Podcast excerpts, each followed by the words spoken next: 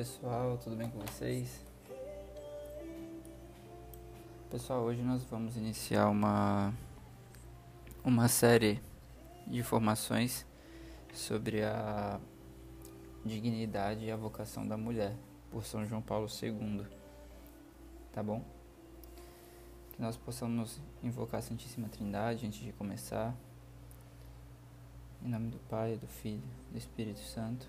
Amém. Vinde, Espírito Santo, enche os corações dos vossos fiéis e acendei neles o fogo do vosso amor. Enviai o vosso Espírito e tudo será criado, e renovareis a face da terra. Oremos. Ó Deus que instrui os corações dos vossos fiéis com a luz do Espírito Santo, fazer que apreciemos retamente todas as coisas, segundo o mesmo Espírito, e gozemos sempre da sua consolação. Por Cristo, Senhor nosso. Amém. Nossa Senhora Aparecida, rogai por nós. Em nome do Pai, do Filho, do Espírito Santo. Amém. Bom, pessoal, é, eu vou fazer em algumas partes, vou fazer por capítulo essa formação, que é de. vem de uma. de uma carta, né? Apostólica de São João Paulo II, nosso patrono. E Nele expressa um pouco da dignidade e vocação da mulher, mas também de todo ser humano, né? Vai nos ajudar muito em muitos aspectos. Pessoal, a primeira coisa que eu quero pedir para vocês do fundo do meu coração é que quando vocês forem ver, ouvir esses áudios, vocês se coloquem em clima de oração. Então, se possível, desligue a internet, não fique fazendo outras coisas enquanto está ouvindo o áudio. Pegue um papelzinho, uma caneta, faça anotações, reflita. Não faça de qualquer jeito, senão não, não vai dar fruto. Até ouso dizer que é mais válido você não fazer e não continuar o seu trabalho no discipulado, na formação, do que fazer de qualquer jeito, porque você estará perdendo tempo né? estará perdendo tempo de vida, fazendo uma coisa que você não quer fazer, vivendo um carisma que você não quer viver e estando triste em um lugar que você não quer estar. Então, acho interessante haver essa transparência entre a gente.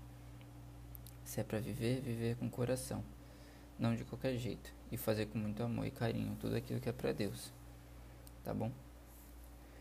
Bom, pessoal, é, essa carta apostólica, ela fala muito sobre, o início dela fala muito sobre, diretamente sobre Maria. E muitas coisas me fizeram refletir aqui, que eu acho que vão fazer vocês refletirem também de uma forma muito legal. É, quando Maria disse o seu sim a Deus, ela disse um sim de serviço unitivo a Deus, né, ao homem e a mulher. É, Jesus veio ao mundo para servir, não para ser servido.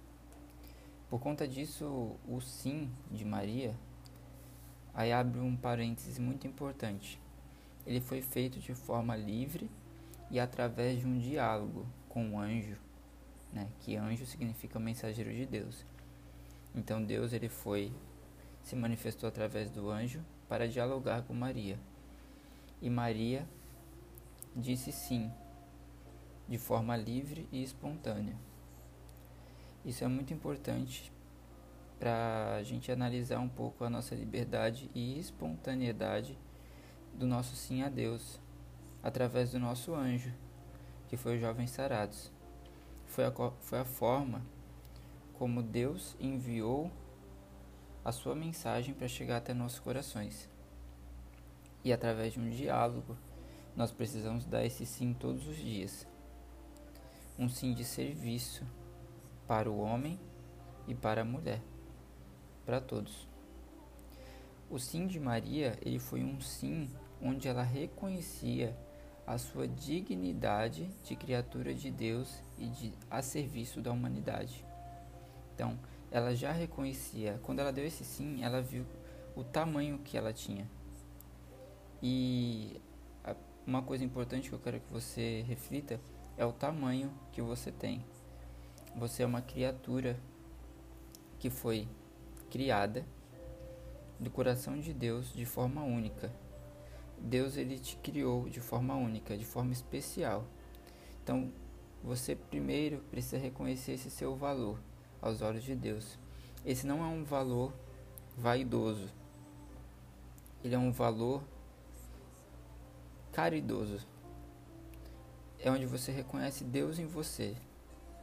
Porque você é uma extensão de Deus. Hoje muitas pessoas têm perdido esse valor e vêm se, se prendendo muito aos valores humanos, como se fosse o homem que havia criado aquela pessoa.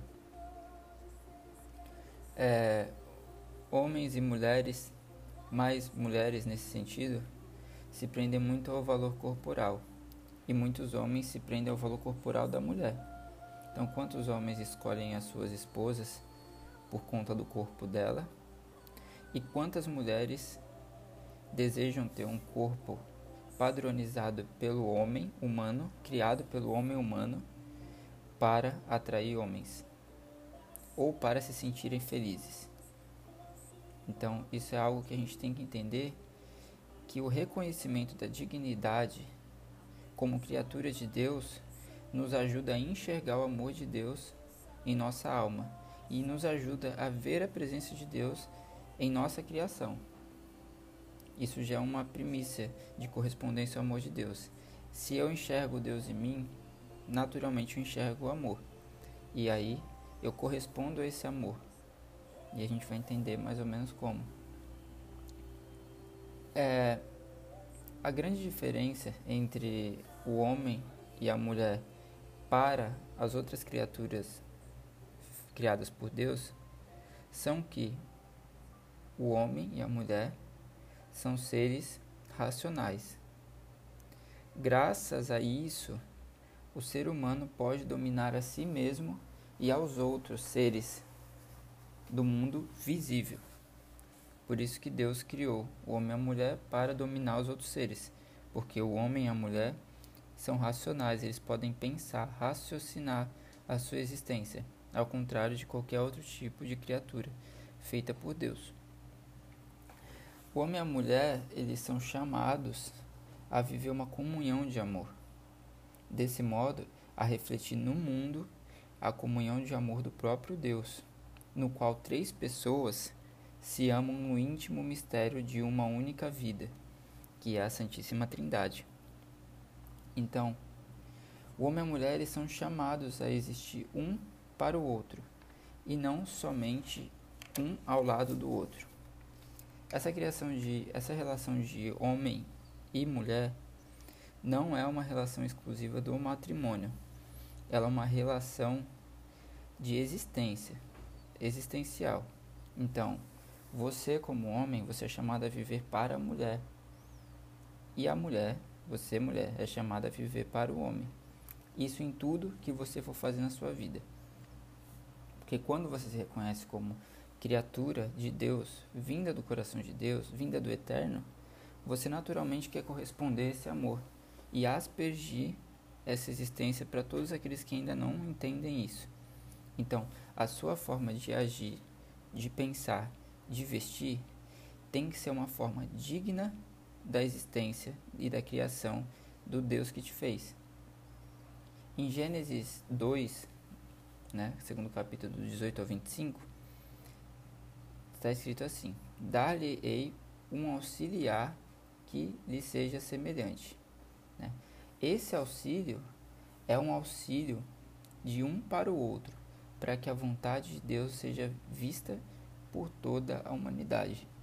Então, o homem é chamado a existir, quando eu digo homem, é o homem e a mulher, o ser humano é chamado a existir para os outros, a tornar-se um dom de Deus na vida do próximo.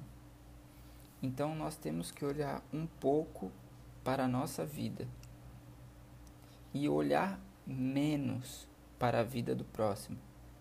Primeiro temos que fazer a nossa parte como filhos criados de Deus para atingir o outro. Então, se eu sou homem, eu tenho que viver dignamente como homem e ajudar todas as mulheres a viverem como mulheres. Então, quando nós encontramos esses erros? Quando a mulher numa música de gênero, do gênero funk, é colocada com um pedaço de carne, não somente o homem que faz o ato com a mulher, tratando como carne, ele está errado, mas também o homem que gerou essa canção. Então, a partir do momento que nós olhamos uma mulher consciente ou inconscientemente sem a dignidade que lhe é devida, isso é uma culpa minha, não necessariamente só dela. Ela também não está fazendo a sua parte, mas o homem também não está fazendo a sua parte. Talvez o que lhe falta para essa mulher é ela ser tratada como criatura vinda do coração de Deus. Talvez ela ainda não entendeu isso.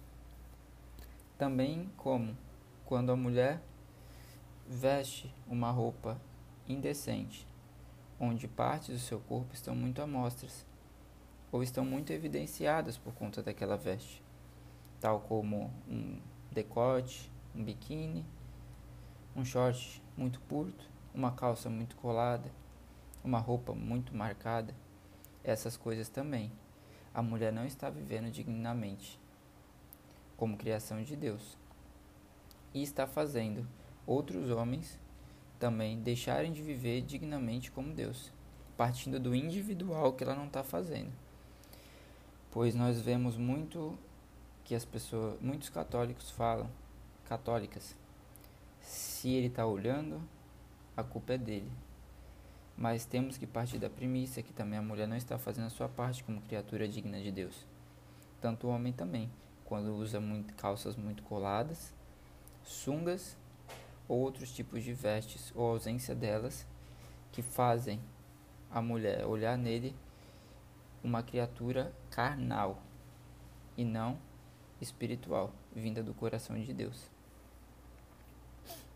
A apresentação do homem como imagem e semelhança de Deus nas Sagradas Escrituras tem outro significado também. Deus fala ao seu povo com uma linguagem humana, a ponto de criar o ser humano à sua imagem e semelhança. Então, se nós vemos que o homem é semelhante a Deus, de algum modo, mais limitado, Deus é semelhante ao homem também. Mas existe um limite entre essa semelhança. Isso fica muito expresso na Bíblia em algumas passagens. Pois a não semelhança de Deus com o homem é infinitamente maior do que a semelhança de Deus para com o homem. Pois Deus é aquele que habita numa luz inacessível. Ele é divino por essência e ele é totalmente separado de qualquer outro tipo de criatura, no sentido de existencial, de divindade, de grandeza. Não há outro igual, como tu não há, já diz a música do Davidson Silva. Em algumas passagens bíblicas, o amor de Deus é traçado por características masculinas e femininas. Aí nós podemos ver em Isaías 49, 14 e 15, Isaías 63, 13 ou no Salmo 131, 2 e 3 entre outras tantas passagens, mas essas mais destacadas. Nesses trechos, o amor de Deus é apresentado semelhante ao amor de uma mãe e também como esposo e pai. Agora eu quero ler para vocês os dois últimos parágrafos deste capítulo. Tá? Essa característica da, da, característica da linguagem bíblica o seu modo antropomórfico de falar de Deus indica também indiretamente o mistério do eterno, gerar, que pertence à vida íntima de Deus. Todavia, este gerar em si mesmo não possui qualidades masculinas nem femininas. É de natureza total divina. É espiritual do modo mais perfeito, pois Deus é espírito. E não possui nenhuma propriedade típica do corpo, nem feminina e nem masculina. Por conseguinte, também a paternidade em Deus é totalmente divina, livre da característica corporal masculina, que é própria da paternidade humana. Nesse sentido, o Antigo Testamento falava de Deus como de um pai e se dirigia, dirigia a ele como a um pai. Jesus Cristo, que pôs esta verdade no próprio centro do seu evangelho, como norma da oração cristã, e que se dirigia a Deus lhe chamando de Abba, Pai, como filho unigênico e consubstancial, indicava a paternidade neste sentido ultracorporal, sobre-humano e totalmente divino. Falava como filho, unido ao Pai pelo mistério eterno do gerar divino, e o fazia sendo ao mesmo tempo filho autenticamente humano da sua mãe virgem. Se a geração eterna do Verbo de Deus não se pode atribuir a qualidades humanas, nem a paternidade divina possui caráter masculino em sentido físico, contudo, o modelo absoluto de toda a geração dos seres humanos no mundo deve ser procurado em Deus. Nesse sentido, parece. Lemos na carta aos Efésios: Dobre os joelhos diante do Pai, de quem recebo o nome, toda a paternidade, quer nos céus, quer na terra. Todo gerar na dimensão da criatura, das criaturas, encontra o seu primeiro modelo no gerar que, em Deus, é de modo completamente divino, isto é, espiritual.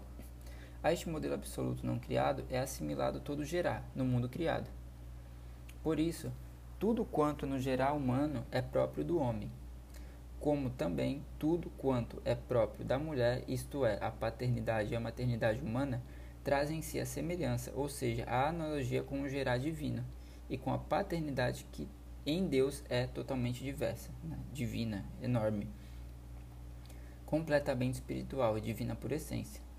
Na ordem humana, ao invés, o gerar é próprio da unidade dos dois. Um e outro são genitores, tanto o homem quanto a mulher. Então, vocês viram a diferença? Essa paternidade criada por Deus, ela é uma paternidade divina. Ela não pode ser colocada a características humanas que é muito que a gente faz. A gente traz muito Deus para o humano para que a gente possa entender ele. E Deus também se colocou assim. Porém, a gente tem que entender que na ordem humana, o gerar é próprio da unidade de dois. Então, é o homem que faz a sua parte como criatura reconhecida de Deus, a mulher que faz a sua parte como criatura digna de Deus, e eles se tornam genitores. Gente, não só genitores, não só geradores, de filhos, entendam isso, mas geradores da graça de Deus pela relação dignas, digna construída entre os dois, tanto num namoro quanto numa amizade. O amigo vê a, a amiga como criatura digna de Deus, mas antes ele se vê como criatura digna de Deus, tendo como princípio agradar a Deus, mesmo que ele desagrade ao próximo. Então, o homem que está em Deus, reconhecido como criatura digna de Deus, ele corrige a mulher do qual ele está próximo, para que ela não se torne uma criatura carnal. Então, o homem, ele não se deixa levar por essa carne, mas sim pelo espírito. Então, se ele vê a mulher errando, ele vai lá e fala: Ó, oh, isso não está certo. E a mulher, se vê o homem errando, ela também fala: Ó, oh, isso não está certo. Porque os dois querem gerar graça e não gerar desgraça, que é a ausência da graça. Amém? Peço que vocês reflitam um pouquinho sobre esse primeiro momento, tá? E que assim que vocês ouvirem esse áudio por completo, hoje, tá bom? Temos até meia-noite aí para entregar. Que você me mande um resumo bonitinho, sim, feito com coração mesmo, do que você como criatura de Deus, precisa e o que você aprendeu nesse primeiro áudio da carta de São João Paulo, segundo a dignidade humana, a dignidade da mulher e a vocação, tá?